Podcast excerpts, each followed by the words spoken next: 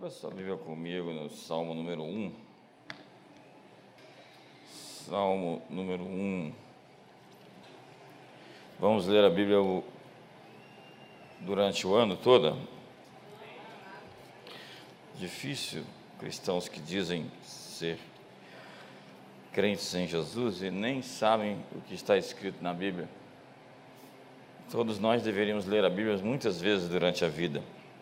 Ela é o nosso referencial de valores.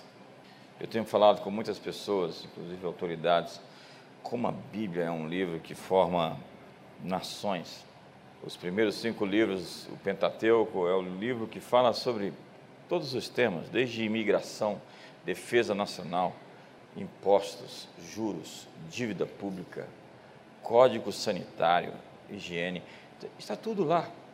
É sobre como construir nações poderosas foi o modelo do que Deus entregou para construir Israel.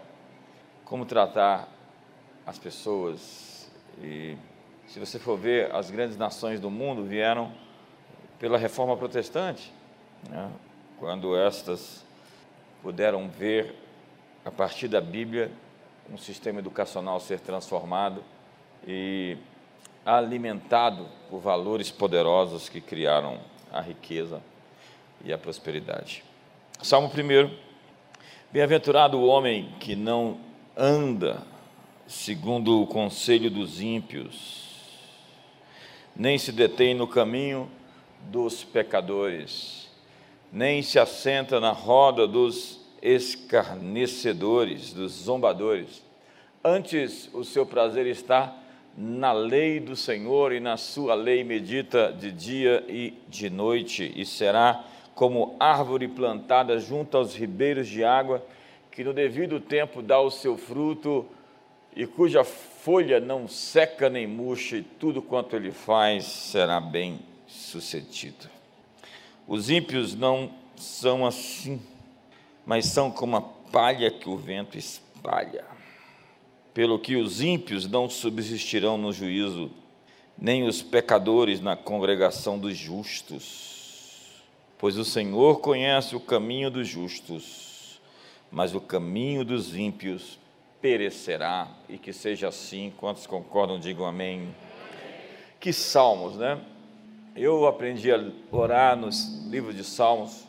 É incrível como esse livro confortou e fortaleceu meu coração em momentos da minha vida. E tem sido esse norte, essa bússola no meu coração para andar com Deus. Eu quero começar essa mensagem dizendo o que eu já disse no final do ano e na última mensagem que eu preguei semana passada, que a grande chave da vida é voltar ao jardim, andar com Deus na viração do dia, ouvir sua voz, ser conduzido, guiado, direcionado. Nós precisamos de fato dessa vida de oração, essa vida de comunhão, onde ela não se torna simplesmente um fardo, um peso ou uma obrigação. Ah, eu tenho que ali orar. Não, é o momento da comunhão, do relacionamento, da alegria, da festa, da celebração. É o que Davi chamava a tenda do encontro. É o lugar onde você vai se encontrar com Deus. Você fica feliz de se encontrar com um amigo. Você fica feliz de se encontrar com alguém que você gosta, sua esposa, seus filhos. Você deveria ficar feliz ao dizer: Eu vou ali me encontrar com Deus. Eu vou ter um relacionamento com ele agora, uma conversa mais profunda. Sabe? Mas no jardim tem as serpentes, né? tem as cobras. Olha para o seu irmão e fala: em 2022, cuidado com as cobras. E você não conversa com cobra. Quando você vê uma cobra, o que, que você faz? Você pega um pau e bate nela. Some com ela. Então, some com as cobras da sua vida. E a serpente vai vai chegar em Eva e vai dizer: Olha, não comerás de toda a árvore. Põe uma interrogação, pum, joga uma bomba e deixa lá. Põe na mesa aquilo que não deveria estar. Então, voltemos ao jardim. Essa é a sua primeira conexão. Guarde tempo esse ano para se encontrar com Deus. Reserve momentos. Se é mais fácil para você ao acordar e ter seu momento com Deus devocional ou antes de dormir para mim é mais fácil antes de dormir, aquele é um momento em que minha mente começa a se abrir E às vezes cedo, e às vezes de madrugada. A verdade é que não tem um horário marcado para você se encontrar com Deus. É todo dia, é toda hora, é todo tempo. A oportunidade que você tiver, você tem que aproveitar. E dentro disso, é importante você aprender a arte de se auto-ministrar, de conversar com você. Porque o segundo relacionamento mais importante da sua vida é com você mesmo. Se o relacionamento mais importante é com Deus, o segundo é com você. Você precisa se olhar no espelho, se conhecer, se tratar com carinho e se perceber, se discernir e saber por que, que você é você do jeito que você é e tentar desfazer esses nós que prendem você dentro de você. Há muitas pessoas presas dentro de si mesmas. E nós estamos querendo ver você, e não é não a, o borrão de você, não a distorção de você, não simplesmente aquilo que impede você de se manifestar de verdade como imagem e semelhança de Deus. Então procure se descobrir. Conhecimento, autoconhecimento é poder. Então conheça o seu corpo, sua alma, sua mente, suas emoções. Relacione-se consigo. Encontre um espelho, olhe para si mesmo. O sacerdote, antes de ministrar a Deus, ele tinha que olhar, pegar ali naquela, naquele tanque de água e olhar para si mesmo. Era uma maneira de poder ministrar a Deus com clareza, sabendo quem de fato se é. É muito poderoso saber quem você é é muito poderoso. E quando você sabe quem você é, algumas pessoas vão achar que você é arrogante, porque elas têm pouca confiança em si mesmas. E quando elas encontram alguém muito confiante, elas vão achar que aquilo ali é orgulho. Quantos estão comigo? Jesus sabia tanto quem ele era que por vezes ele dizia: Eu sou, eu sou, eu sou, eu sou, eu sou, eu sou. E aquilo intimidava as pessoas. Porque pessoas intimidadas com relação ao seu valor próprio quando encontram pessoas que sabem quem são, vão realmente confundir aquilo com arrogância. Então, se conecte com Deus, se conecte consigo, porque loucura é a desconexão consigo. Pessoas surtadas se desconectaram com. Eu espero que você esteja com você mesmo aí, quando estão consigo. Então, conecte-se consigo, se conheça. E conecte-se com as pessoas do seu destino. Eu sempre gostei de um banner onde tem muitos leões e uma frase: é, conecte-se com as pessoas que têm a mesma missão que você. Muitos leões juntos. Você sabe que o leão só anda com leão. Leão não anda com outro animal. E se nós somos da tribo do leão de Judá, nós deveríamos só andar com os leões. Mas de vez em quando eu vejo uns crentes miando por aí. Não dá para você voar como as águias e andar com os patos. Ei, ei, pare de conversar com os patos aqui do Salmo número 1. Bem-aventurado é o homem que não anda no conselho dos ímpios. A serpente está falando no seu ouvido. Não se detém. Veja, andar é uma atividade de ação. Mas quando você se detém é porque você parou para ouvir. E quando você se assentou na roda dos escarnecedores, você entrou em um outro estágio de apostasia. Relacionamentos são necessários. Relacionamentos são um mandamento, relacionamentos são poderosos. É a lei da concordância. Se dois ou três concordarem acerca de algo e ligarem na terra, será ligado nos céus. Relacionamentos são críticos. Se você for pegar a Bíblia, pegue o livro de Provérbios. Leia o provérbio do dia todos os dias. Faça isso constantemente. Leia o livro de Provérbios todo dia. Leia 5, 10, 20 provérbios por dia. Você vai ler um livro sobre sabedoria que vai pontuar. Eu estou escrevendo um novo livro, devo lançar no final do mês. Um devocional. E ali eu cito Paulo falando aos filipenses: cuidado com os cães. Eu falei, cara, no Novo Testamento, e Paulo está falando que tem gente que tem a natureza do cachorro. E os cães na antiguidade eram como lobos eles sofreram mudanças genéticas, eles não são aqueles fufuzinhos, aqueles totozinhos, nada só. Eles são animais em quem você não confia. Você tem ideia? Jezabel foi comida pelos cães. E Paulo está dizendo que tem gente com a natureza de cão. E se você ler o livro de Provérbios, você vai ver a descrição da figura do tolo, do insensato, do estuto. E a Bíblia diz que é melhor você se encontrar com a ursa no meio da floresta do que se encontrar com o tolo. Encontrar com a ursa no meio da floresta, entre ela e os seus filhotes, é melhor do que se encontrar com o tolo. A Bíblia é um livro crítico sobre relacionamentos. Hoje a minha mensagem nessa Santa Ceia, que é sobre o corpo de Cristo, nós somos, a ceia é sobre o corpo, é a comunhão, nós somos um corpo. Jesus disse: quem se une a mim se torna um só corpo comigo, com o Pai. Esse é o meu corpo que é dado por vós. Então nós somos uma unidade, nós somos um. Eu e o Pai somos um. Então nós estamos nos conectando uns aos outros. E o seu sucesso, o seu futuro, será decidido pelas pessoas que você aceitar sentar na sua mesa, ter relacionamento com você, ter acesso aos seus ouvidos, ter acesso ao seu coração, ter acesso à sua atenção. Atenção é uma moeda. A indústria de entretenimento está atrás da sua atenção. Os canais de streaming, Hollywood, está atrás da sua atenção. Os aplicativos estão atrás da sua atenção. As redes sociais estão atrás da sua atenção. Lá no YouTube, se em 5 segundos você não quiser, você pode apertar aquele botãozinho de, dizer que não quer mais ver aquela propaganda. Eles têm 5 segundos para capturar a sua atenção. A minha pergunta é: o que está tendo a sua atenção? Seu tempo é a sua moeda. Você tem, é, sei lá, 50 e pouco, 60 anos você tem, agora, vou te dar aquele presente lá, aquele negócio de estacionar no lugar. Esse ano que você faz. Não, você está perto. Eu tenho, eu vou fazer 54 anos esse ano. É, essa é a medição, é a metrificação, a métrica da minha vida. É contado por tempo. E se eu perco o meu tempo, eu perco a minha vida.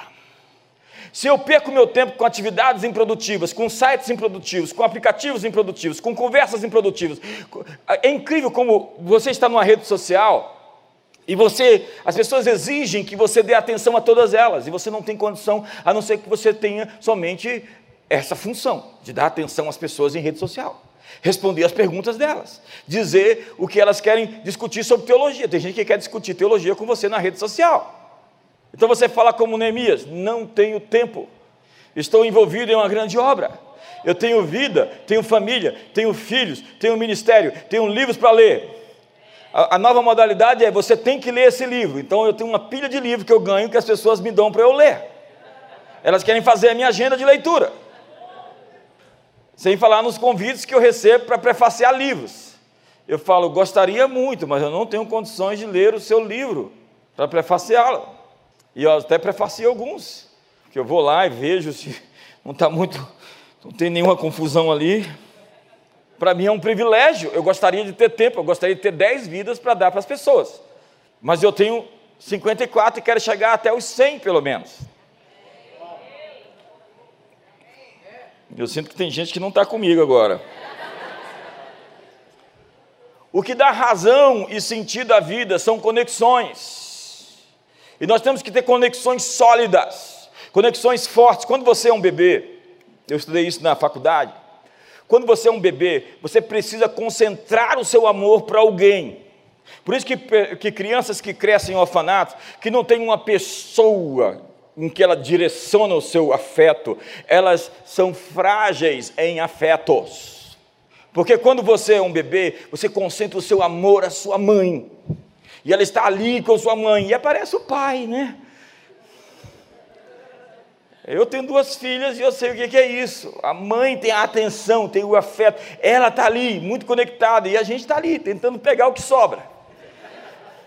E bem presente, o máximo que podemos. E, e eu me conectei muito às minhas filhas, tive essa graça de Deus e estou conectado a elas.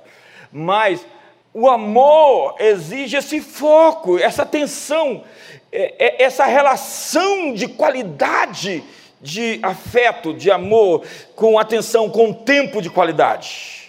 Então, nós precisamos de relacionamentos assim duráveis. Quando você vê uma pessoa que rompe qualquer relacionamento fácil, é porque ela é carente de amor, ela não tem conexões duradouras, elas rompem empregos, rompem relacionamentos, brigam com os outros, arrumam o barraco, elas saem, elas se desconectam tão fácil.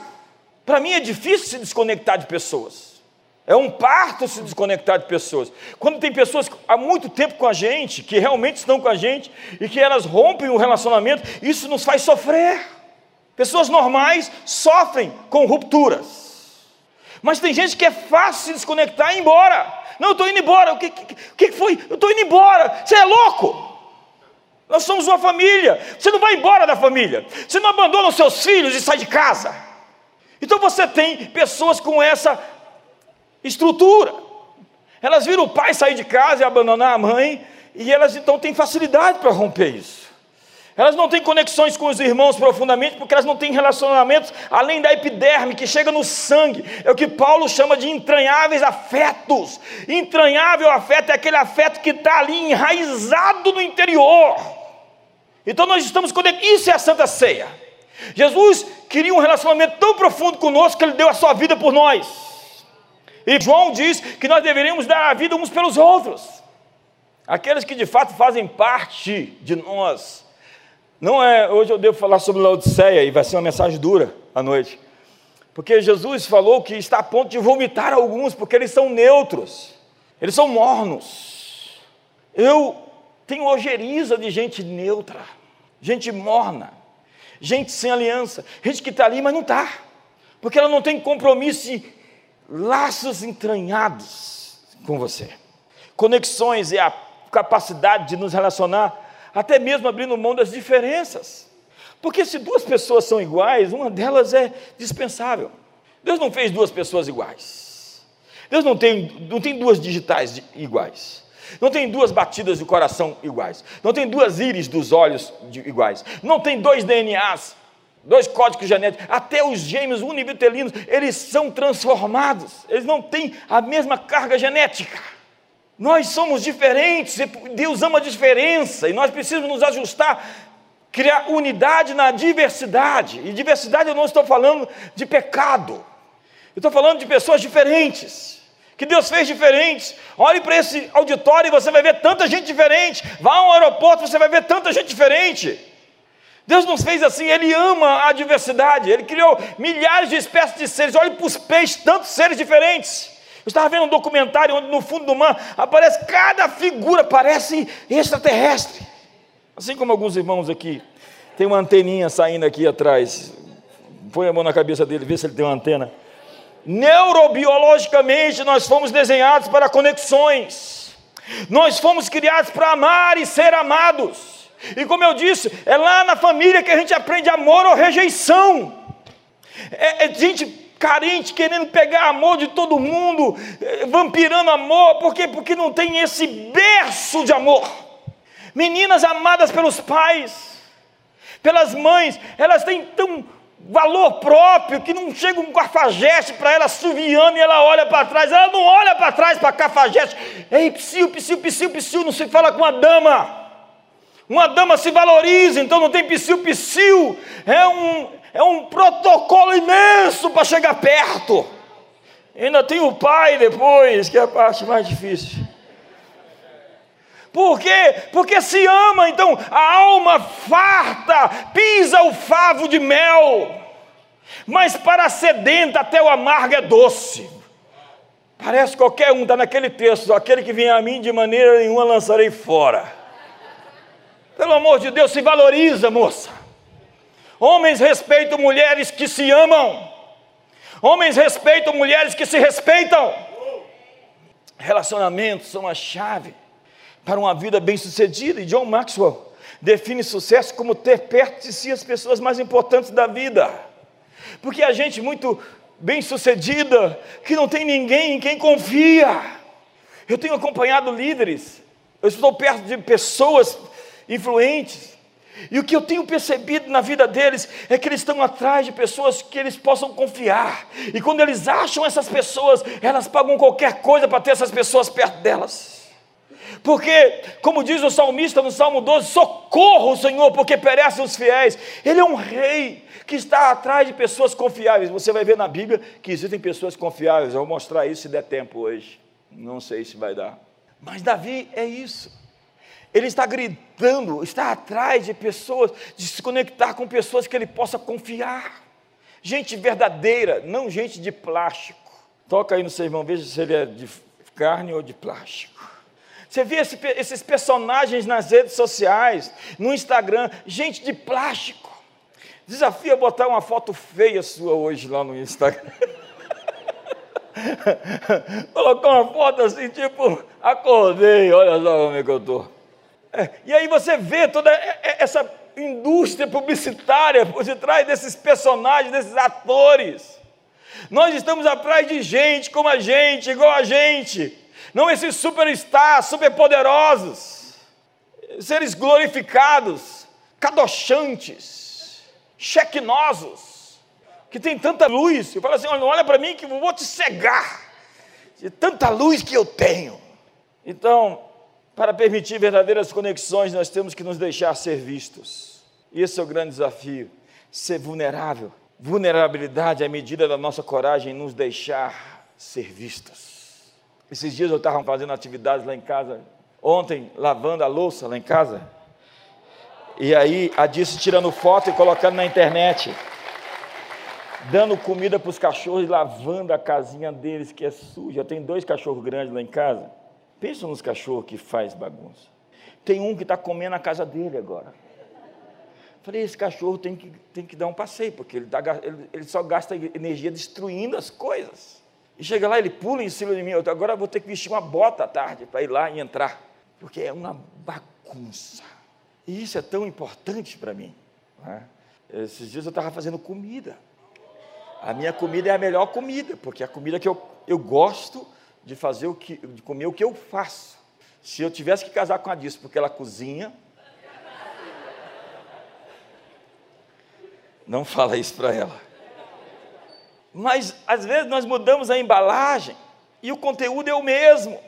Eu tenho crise com gente que fala de si mesmo como se estivesse falando de outra pessoa.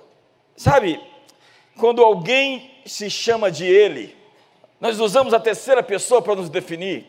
Ah, o JB? O JB é isso ou é aquilo? My Precious é o hobbit que se transformou no Gollum, o Smeagol, nós, né? Nós quer o anel. Gente, infelizmente, eu vou lhe dizer uma coisa nessa experiência de quase 35 anos de história no ministério eu tenho encontrado gente que se transformou em monstro. No processo, essa gente não venceu a batalha aqui e virou alguma coisa, alguma coisa muito feia de se ver. É, acho que foi Nietzsche que disse que quando você olha para o abismo, o abismo olha para você. E quando você lida com monstros, cuidado para não se tornar um deles. E a propósito, andar com um monstrinho vai fazer você virar um monstrinho. Portanto, cuidado com seus relacionamentos. Relacionamentos são muito críticos. Incrivelmente, as pessoas mais importantes aos seus próprios olhos são as mais capazes de fazer os maiores sacrifícios pelas pessoas. É pessoa que se ama que vira herói. Eu estou estudando a história dos verdadeiros campeões. Eu amo estudar a história dos heróis. Eu estudo na Bíblia os arquétipos. Cada personagem bíblico é um modelo. É, Davi é um modelo tão incrível que Deus diz: Eu quero reproduzi-lo. Será que Deus poderia dizer: Eu quero reproduzir aquele fulano? Eu gostaria de ter mais pessoas como ele. É isso que Deus fala sobre Davi, e fala quando o profeta diz: O menor dele será como Davi. Deus está dizendo: Eu queria uma nação de Davis. Eu queria encher o mundo com Davis, mas Davi errou, errou, mas não virou um hipócrita, fingido e falso confrontado, caiu de joelhos e disse: Justo és no teu julgar. O Senhor pode me punir que se quiser e o Senhor está certo. Mas na tua ira, lembra-te da misericórdia. Será que Deus poderia dizer, ou nós poderíamos dizer, nossa, eu queria dez pessoas como a Jéssica. Eu queria dez pessoas como a Jéssica aqui na igreja.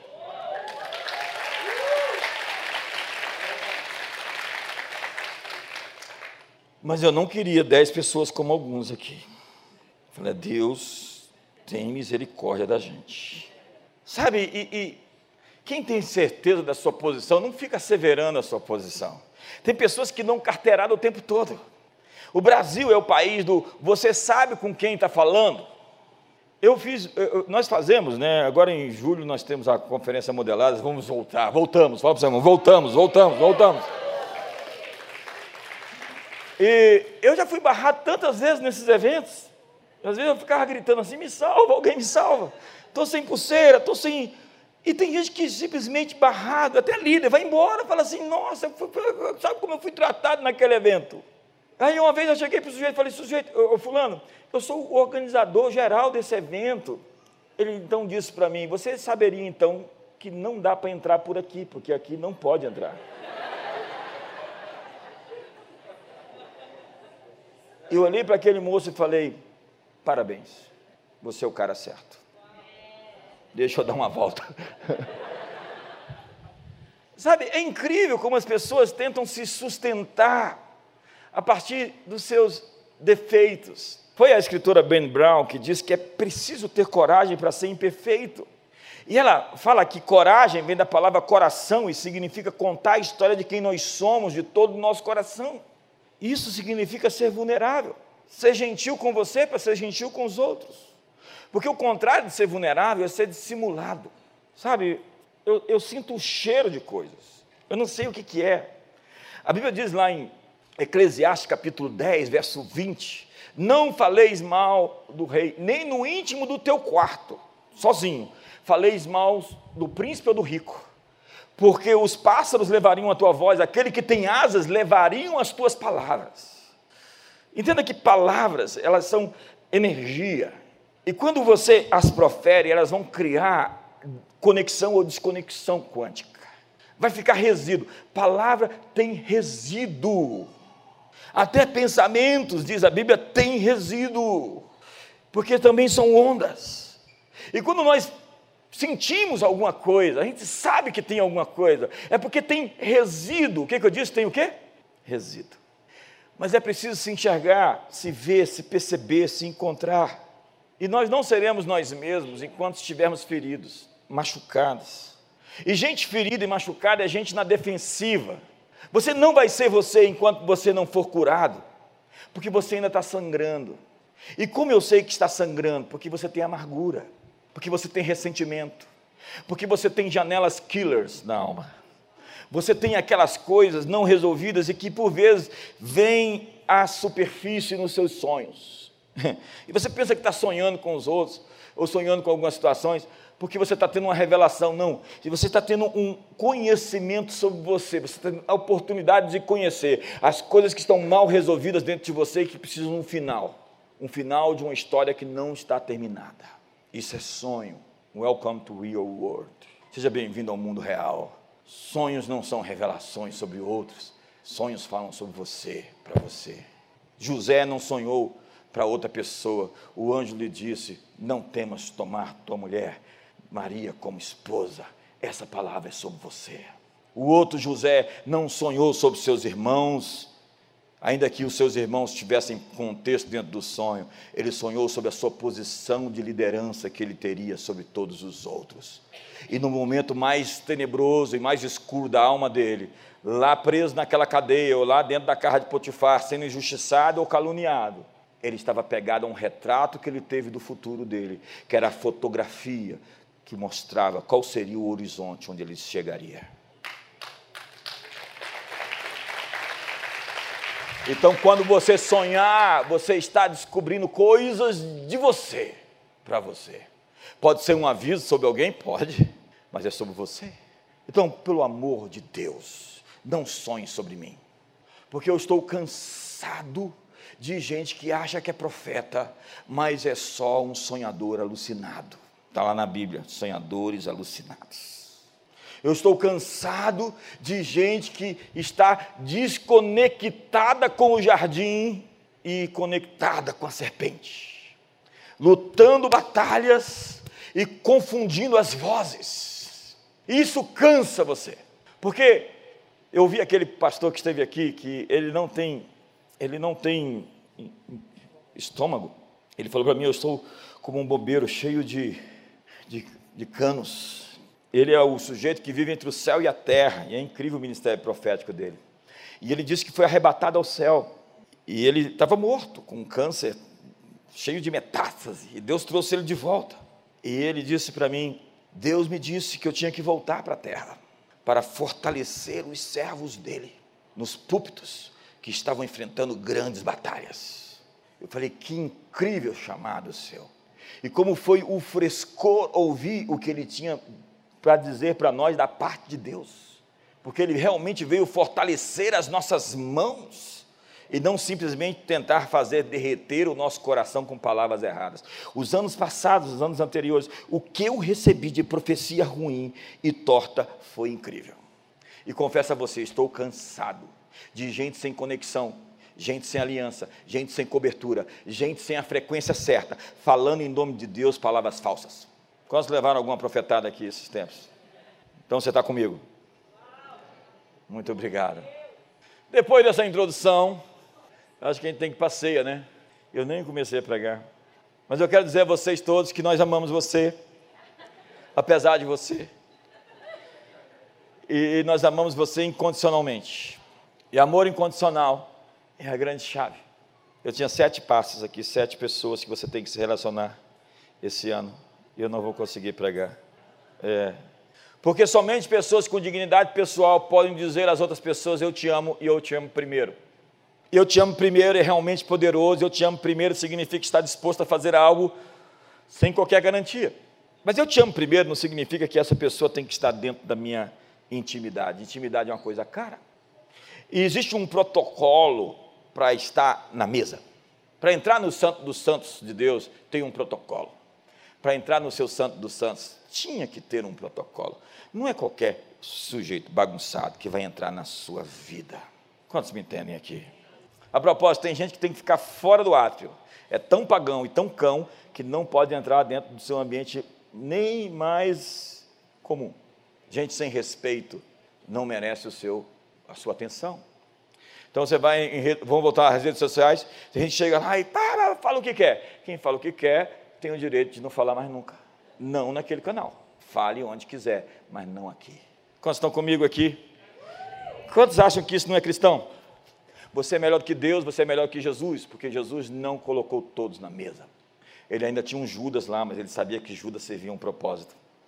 E ele evitou os gregos, ele não perdeu tempo, ele era intencional com o seu tempo, ele gastou a sua energia com discípulos que respondiam, ele não pegou os mais inteligentes, ele pegou os emocionalmente aprendizes, os discípulos que estavam prontos para receber a sua mensagem, e não os intelectuais de Jerusalém, os escribas, os doutores da lei. Não, ele pegou um tal de Pedro, um improvável, ele pegou um tal de Filipe, ele pegou um cobrador de impostos chamado Mateus, ele pegou um, um zelote que queria fazer uma revolução armada, e ele pegou um Judas, porque até Judas tem o seu benefício. Mas Judas teve a oportunidade de mostrar para que veio mas ele ouviu a voz do Smiggle, My Precious, o anel, o anel. E eu vi tanta gente que ficou no caminho porque não foi capaz de administrar seus apetites. Então, nós não estamos aqui na CN para dizer a você que você é perfeitinho e sem defeitos. Estamos aqui para alinhar você nos seus erros e mesmo assim dizer a você que apesar dos seus erros, você é digno de ser amado, digno de ser aceito e digno de ser integrado. Somente seja autêntico e verdadeiro e aprenda a dizer o mais rápido possível perdão. Aquele que se desculpa primeiro é o mais forte, é o mais maduro. Há três frases que você tem que aprender no casamento: errei, me perdoa, eu te amo. Aproveita e fala logo para ela que você está devendo. Errei, me perdoa, eu te amo. Tem gente que não diz que errou, manda flores. É a maneira de dizer que errou, mas não verbalizou. Não aceite mais isso. Receba as flores e fala: o que foi que aconteceu? Diga para mim. Me perdoa.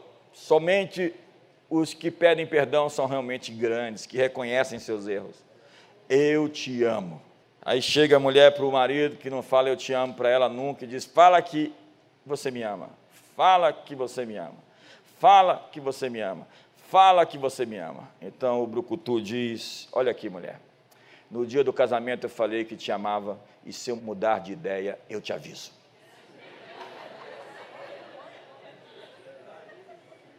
Vamos lá, quais são as três frases? Os homens podem aprender a falar. Eu acho que é importante. Então, ser autêntico e verdadeiro, aprender a dizer o mais rápido possível: desculpe, foi mal, errei, me perdoa, vamos em frente. Expor-se para ser visto. Nós não confiamos em ninguém que a gente não possa ver de fato. Confiança vem do quê? Conhecimento. Quantos confiam em alguém que não conhecem? Então a, a, mulher não vai conhecer o marido porque não conhece, ele tem agendas ocultas, ou o marido não vai confiar na mulher porque, porque não sabe quem ela é. O resultado de confiar em alguém é o resultado de conhecer alguém. Eu só confio em alguém que eu conheço. Então não tem como você exigir confiança de ninguém, você tem que se expor. Ame de todo o seu coração, mesmo que não haja garantias. Pare de gritar e comece a ouvir. Trate-se com carinho, desfrute da sua própria presença Quantos gostam de ficar sozinhos? Adolescentes gostam de ficar sozinhos, é incrível. Tem isso na sua casa também? Elas fecham o quarto e você entra, você é um intruso. E aí você tem que ter todo o protocolo para entrar no Santo dos Santos. então você já chega cheio de dedo, abre a porta e cria um expediente, entra! O que, que foi? A mais novinha agora, o que, que você veio fazer? Eu vim te ver, já viu. Aí eu volto, já vi de novo, já vi outra vez. Gente, a natureza desse pessoal que está surgindo é de reis, de rainhas, tem autoestima, e você precisa somente administrar o voo e nunca cortar as asas.